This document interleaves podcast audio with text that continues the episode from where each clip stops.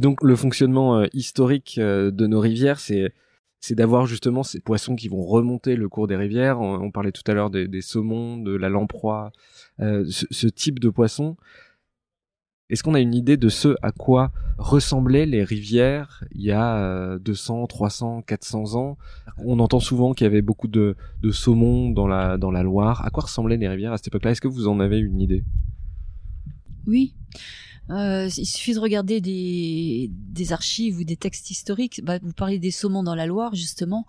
Euh, les, ouvriers qui travaillaient sur les bords de la Loire ont fait une pétition à un moment donné parce qu'ils voulaient plus de saumon dans leur repas tellement il y en avait. Donc euh, voilà, ça donne une idée de, de, tout ce qu'on a perdu. Euh, autre exemple qui est qui est très intéressant aussi, c'est les esturgeons dont on parle moins parce qu'ils ont complètement disparu. Les, les esturgeons, c'est le caviar. pour c'est les poissons qui donnent le caviar. C'est les poissons dont les, les œufs, effectivement, forment, font le, ce qu'on appelle le caviar, tout à fait. Et le, le, plus, le caviar le plus prisé, c'est celui du beluga. Le beluga, c'est le géant des esturgeons, un poisson qui fait plusieurs mètres de long et qui était présent dans de très nombreux fleuves. Il a nettement régressé. Alors le, le, beluga, il y en avait pas dans les fleuves français, mais par contre on avait un autre esturgeon euh, qui a quasiment complètement disparu. Et si on regarde les, les cartes anciennes, euh, bah, cet esturgeon euh, atlantique, cet esturgeon européen, euh, il remontait dans toutes les rivières de, de l'ouest de l'Europe. Il, il, a complètement disparu. Le seul, alors là pour une fois on peut faire cocorico en France. Le seul endroit où il n'a pas disparu, c'est dans la Garonne. Il a failli disparaître, il n'en restait pratiquement plus. Et il y a eu heureusement une, une prise de conscience et euh, un plan de sauvegarde qui a été mis en place. Donc, euh, grâce à des braconniers, c'est assez cocasse, on a pu pêcher quelques reproducteurs dans les, dans, en Gironde, dans l'estuaire de la Garonne, et, euh, on a pu les faire se reproduire. Et maintenant, on réensemence la Garonne et la Dordogne grâce à, ce programme-là. Et ça marche très bien. Donc, on, on relâche l'année dernière ou il y a deux ans, on relâchait à peu près 700 000 alevins chaque année pour réensemencer cette rivière. Et ça marche tellement bien que euh, maintenant les Allemands sont en train de mettre en place un programme et donc on va réensemencer l'Elbe grâce euh, grâce à ce plan de sauvegarde qui a été initié en France. Bah, ces esturgeons, il y en avait partout. Et euh, il y en avait notamment dans le Rhône il n'y a pas si longtemps que ça, parce que si vous regardez dans des ouvrages anciens, on voit des photos d'archives, donc c'était dans, dans les années euh, 40-50, où on voit des, des esturgeons gigantesques qui étaient pêchés dans le Rhône, ils faisaient plusieurs mètres de long, c'est pour ça qu'on les a pris en photo, parce que c'était très impressionnant, et il y avait du caviar euh, made in Vallée du Rhône, quoi, qui est-ce qui s'en souvient encore? Euh, bah, Tout ça, ça a disparu. Il y a une espèce d'amnésie écologique qui fait que on ne se souvient plus de ces choses qui sont relativement récentes. Pardon, on en avait déjà parlé la dernière fois à Marseille, mais moi c'est quelque chose qui m'a beaucoup frappé. Quand effectivement on regarde les les, archives, euh, on voit qu'il y avait des marsouins qui remontaient la Seine. C'est quelque chose qui nous paraît euh, complètement inimaginable aujourd'hui. Est-ce que ça pourrait, est-ce que ça pourrait revenir? Oh bah c'est simple. Vous allez sur euh, sur sur, sur l'Elbe et vous mettez à la terrasse des cafés qui donne sur l'Elbe et vous voyez des marsouins qui remontent aujourd'hui. Donc en Allemagne, aujourd'hui. En Allemagne, voilà. Parce qu'ils ont fait un travail justement de, de, renaturation où ils ont effacé des barrages? Oui, oui, alors effectivement, donc il y a l'accès est, est, est, devenu possible. Sur la Seine, c'est un peu plus compliqué parce qu'il y a le barrage de, de Pose vers Rouen et qui, qui bloque les, les, les, marsouins. Et puis il y a un autre aspect, c'est la surpêche, donc euh, en, en, mer. Le, marsouin, c'est un mammifère marin, hein, c'est pas un poisson, bien sûr, c'est un mammifère marin qui est petit et qui est facilement capturé euh, dans les filets. Et, c'est dommage parce que on a des textes anciens. Euh, les, marsouins, il y en avait tellement qu'ils faisaient des chasses aux marsouins parce qu'ils accusaient de manger tous les poissons. Dans la Seine ou euh, au large? Dans la Seine, dans la Dour, dans sur toute la façade atlantique pas en Méditerranée, mais toute la façade euh, atlantique. Ça, c'est une notion qui est intéressante aussi. On parle des différentes espèces qui pouvaient frayer euh, dans, dans les rivières. Il y a aussi cette notion de quantité. Euh, il y a des régions où les hôtels étaient pleins quand il y avait des saumons qui remontaient les rivières. C'était vraiment quelque chose de ritualisé, de, enfin, qui était important pour les populations. Alors en effet, il y avait une activité euh, économique liée à la présence de, de poissons migrateurs. Euh, les aloses, par exemple, à Lyon, bon, je, suis lyonnais, les pêcheurs venaient à la confluence du Rhône et de la Saône et ils venaient pêcher la lose au moment où elle remontait. Euh, le, le, saumon, c'était, il y avait des sites comme Brioude, par exemple, dans la Haute-Loire, euh, sur l'Allier, où chaque année, au, moment de la, remontée, donc les pêcheurs venaient et on, a des, des, photos, ils sont tout le long de la, rivière en train de, pêcher le, saumon, quoi. Euh, bon, aujourd'hui, il est protégé, il y a quelques centaines de saumons qui remontent dans l'Allier. On est loin des milliers, dizaines de milliers, voire même centaines de milliers euh, d'individus qui étaient pêchés sur l'Allier. Justement, vous parlez du saumon. Euh, J'ai lu qu'on en revoyait dans certaines rivières françaises. Euh, on en est où aujourd'hui? Oui, alors le saumon, déjà, il n'a pas disparu de, de l'Allier. Ça, c'est le grand saumon de l'Allier qui fait c'est le saumon des 3000 il fait donc l'Allier c'est la grande le grand affluent de, de la Loire. De, de, la Loire en effet. En fait quand on dit la Loire dernier fleuve sauvage c'est pas vrai. C'est l'axe Loire-Allier. Et l'Allier fait 400 km de long donc il se jette à Nevers dans la Loire euh, au, au, bec d'Allier. Et donc sur ce sur ce cours d'eau le saumon est toujours présent et ce grand saumon, c'est celui, comme disait Béatrice, qui a servi à euh, réensemencer donc euh, l'Elbe, euh, le Rhin aussi, Dordogne, Garonne aussi, pareil. Hein, donc par rapport à ça, c'est vraiment très important. Donc voilà, il est toujours là. Et puis il est toujours présent sur les rivières de, de, Bretagne.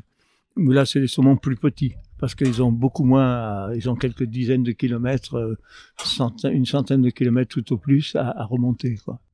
Et la bonne nouvelle, c'est que euh, finalement, euh, les rivières sont des milieux extrêmement résilients. Et justement, là, on parle du saumon sur l'Allier. Donc nous, on a vu l'effacement d'un barrage qui s'appelle le barrage de Poutès sur l'Allier. Euh, bon, malheureusement, ils vont en reconstruire un plus petit, mais qui sera moins impactant écologiquement.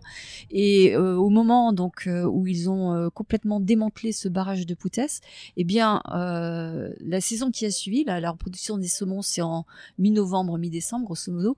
La, saison de reproduction qui a suivi, on a vu des saumons remonter et s'installer et frayer juste à l'amont du barrage de Poutès, retrouver une frayère ancienne qui avait disparu.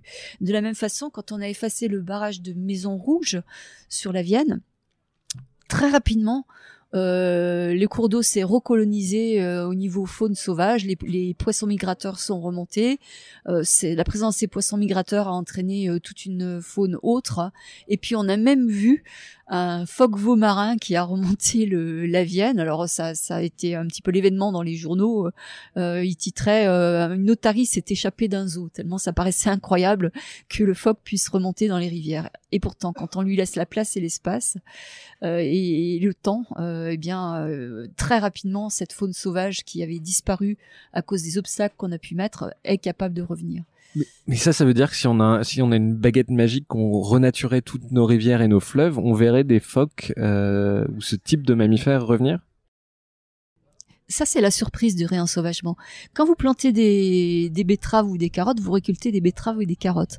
Mais si vous laissez faire la nature, bah, vous pouvez faire des hypothèses sur ce qui va se passer, mais parfois, elle va vous faire des surprises incroyables et, et cette, euh, cette remontée des phoques qu'on avait complètement euh, oubliée parce que comme je vous le disais tout à l'heure on a une amnésie écologique de ce qui se passait euh, auparavant bah, on a redécouvert que les phoques effectivement ne se cantonnaient pas au milieu marin et étaient capables de temps en temps de faire un petit tour dans les rivières. Mais ça vous l'avez vu dans les archives. Dans les archives on voit des phoques remonter les rivières ou c'est c'est un événement qui est euh, qui était un peu accidentel? Alors, quand on regarde, il y a un très bel article qui a été fait, un long article scientifique sur le retour des, des, des phoques marins et, et, autres espèces d'ailleurs dans les cours d'eau. Et à cette occasion, on a retrouvé des données anciennes, des fois des gravures, des fois des, textes qui montrent que effectivement il y avait des remontées, mais pas, on n'a pas trouvé, on n'est pas arrivé, il n'y a pas de texte qui nous présente une remontée massive, euh, comme ça, c'est le cas par exemple en Amérique du Nord. où vous avez des populations entières de phoques marins qui sont à 200, 300 km du, Pacifique ou de l'Atlantique. On a un petit peu touché du doigt les barrages. Euh, Gilbert, vous disiez tout à l'heure qu'il y avait euh, 100 000 barrages en France. Je crois qu'il y en a à peu près un million en Europe. L'image d'épinal du barrage, c'est le barrage hydroélectrique, euh, l'ouvrage de 200-300 mètres de haut qui permet de faire euh, des quantités importantes d'électricité. Euh, pourquoi on a 100 000 barrages en France? Alors en fait, la plupart des, des, des, barrages, quand on dit il y a 100 000 barrages, il y en a sur les 100 000, il y en a 500 qui sont des grands barrages hydroélectriques. Qui font beaucoup de mal, hein, parce que, par exemple, dans le Massif central, vous avez 600 km de retenue d'eau stagnante, euh, donc euh, par les, ces grands barrages. Mais quand on enlève ces grands barrages, tous les autres, ce sont des barrages beaucoup plus petits, qui vont bien souvent euh, correspondre à d'anciens barrages de moulins. Plutôt que dire barrage, d'ailleurs, on devrait parler de seuil. C'est un seuil de 1 mètre ou 2 qui permet de dériver l'eau qui va aller dans un moulin pour faire tourner le, moulin, voilà, ou, irriguer. Et c'est ça pour l'essentiel. Et ces, ces 100 000 euh, barrages, seuils, sont en train de, vieillir mal, enfin mal pour le barrage, mais bien pour la rivière. C'est-à-dire que bien souvent ils sont abandonnés, et donc c'est une, une potentialité pour les, les supprimer et redonner un peu libre cours à la rivière. Et vous dites justement qu'on est en train de, d'effacer des barrages. Vous, preniez les exemples de Poutès ou de Maison Rouge. Ça veut dire qu'on a une politique active pour euh, supprimer les, barrages? Complètement. Euh, active et, et, qui va susciter des, envies d'effacement parce que avec les agences de l'eau, si vous décidez de, supprimer un barrage pour lequel vous avez un droit d'eau, à ce moment-là, c'est l'agence de l'eau qui prend en charge tous les, tous les frais de démantèlement. Vous n'avez rien à payer. Si par contre vous voulez le garder... Ça veut dire que c'est les communes qui peuvent demander comment ça se passe? Alors c'est... Un, barrage, il peut appartenir à une commune, il peut appartenir à un particulier, euh, voilà. Donc euh, bah, tout dépend du propriétaire. Donc le, le, propriétaire d'un ce qu'on appelle d'un droit d'eau, eh bien s'il veut il, est, obligé, si, si, il veut garder son, son, barrage, et s'il est sur un, un cours d'eau qui est mentionné comme étant rivière à poissons migrateurs, ou simplement avec des, truites, hein, parce qu'elles migrent aussi, eh bien, il a, il, a, il a le choix. Deux cas possibles. Soit il l'efface, et à ce moment-là, c'est l'agence de l'eau qui prend en charge tous les frais de démantèlement, soit il l'équipe pour laisser passer, et c'est lui qui a, qui a les frais. Donc ça lui coûte rien s'il l'enlève, ça lui, ça lui coûte s'il veut le garder, parce que là, il est obligé de mettre une passe, une passe à poisson. Et ces passes à poisson, c'est efficace ou euh, euh, ça nous paraît un peu incroyable que des, des, des populations entières de poissons puissent remonter? C'est efficace ou c'est euh, assez marginal, ça permet à quelques poissons de remonter et de frayer? Et pour expliquer, les poissons, ils vont quand même pondre dans le haut des rivières et après ils retournent vivre en mer. Alors, euh, ça, ça, ça, dépend des passes à poissons euh, et ça dépend des espèces de poissons aussi. Donc euh, oui, en, en principe, euh, il peut y avoir une certaine efficacité, mais par contre, ce qu'il faut voir, c'est que le, le barrage n'empêche pas seulement. Je, si on revient à l'exemple du saumon, qui est un exemple qui a été bien documenté, le, le barrage n'empêche pas seulement le, le, saumon de remonter pour pour euh, aller dans les meilleures frayères à l'amont, mais si si on met des passes à poissons et que euh, le saumon arrive malgré tout à remonter. On s'est rendu compte, et ça a été étudié notamment dans le fameux barrage de Poutès qui avait à peu près un kilomètre de retenue derrière, que lors de la dévasilaison des jeunes saumons, ce qu'on appelle les, les smolts, eh bien, euh, ils se laissent entraîner par le courant. Et quand ils arrivent dans une retenue de barrage, il n'y a plus de courant. Et donc ils sont perdus. Ils tournent, ils cherchent euh, le moyen de sortie et très souvent ils meurent parce que euh, bah parce ils, n'arrivent plus euh, à trouver la porte de sortie.